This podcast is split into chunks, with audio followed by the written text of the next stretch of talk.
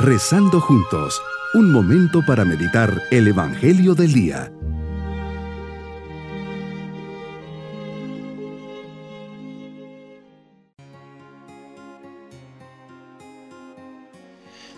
Dios les bendiga en este día viernes de la vigésima novena semana del tiempo ordinario. Qué alegría poder comenzar este día acercándonos a Dios. Creo Señor que estás presente en este momento de oración y que quieres hablarme Deseo escucharte y dejarme guiar. Aumenta mi fe, mi confianza y mi amor, para así abandonarme en tus manos y dejarte actuar en mí. Te pido me concedas aquella gracia que más necesito. Concédeme serte fiel en todo momento. Gracias por todos los dones y beneficios que me has dado. Inflama mi corazón de amor ardiente por ti y por tu reino. Meditemos en el Evangelio de San Lucas capítulo 12 versículos 54 al 59. Hoy Señor te diriges a la multitud y les reclamas que son muy expertos para interpretar los cambios climáticos. Cuando el viento sopla del sur dicen que hará mucho calor y así sucede. Y les reclamas si saben interpretar estos aspectos que tienen el cielo y la tierra, ¿por qué no son capaces de interpretar los signos del tiempo presente? Señor, interpretar los signos de los tiempos no es solo descifrar el comportamiento de la naturaleza o del clima, es verte actuar en los acontecimientos de la historia y de nuestra vida. Es poder ir viendo las necesidades esenciales que suceden a nuestro alrededor. Nos vas hablando al corazón para comunicarnos lo que esperas de nosotros.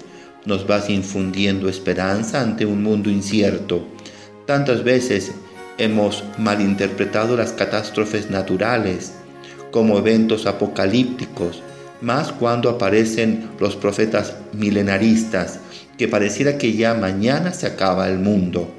Hemos llegado a una autosuficiencia tal que juzgamos por nosotros mismos lo que conviene hacer, excluyéndote y prescindiendo de ti.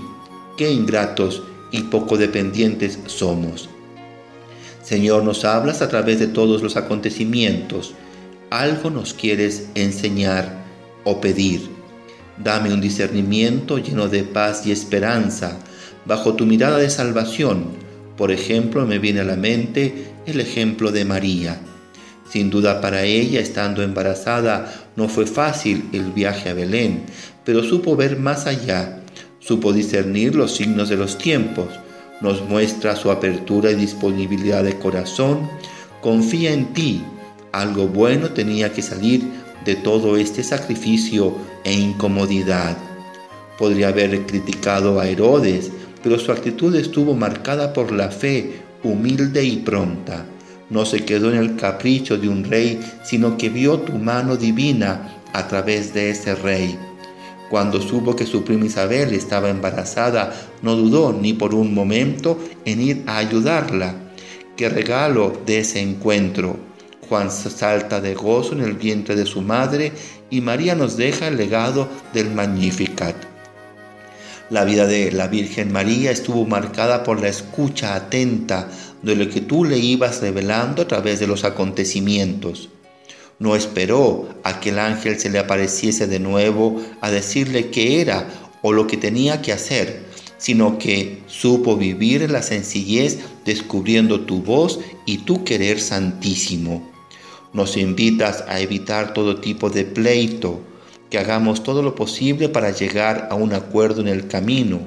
Esto implica dialogar, comprender, estar abierto a una solución pacífica y constructiva algo tan contrario a nuestro modo de pensar en nuestro mundo.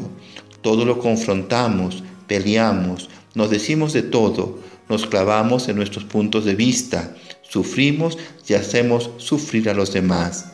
Nos llamas a resolverlo antes de llegar al juez, que no sea necesario llegar a instancias superiores, que todos tengamos buena voluntad para solucionar malos entendidos y conflictos con madurez y llegando a un consenso.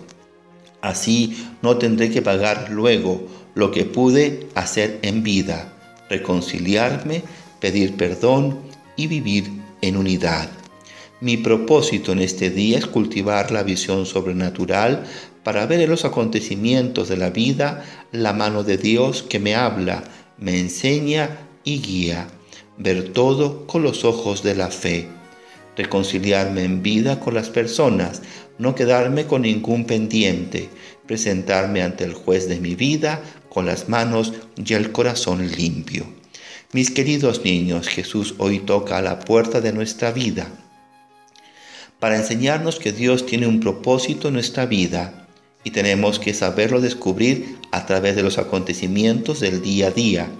Ahí Él nos habla y nos enseña el camino del cielo.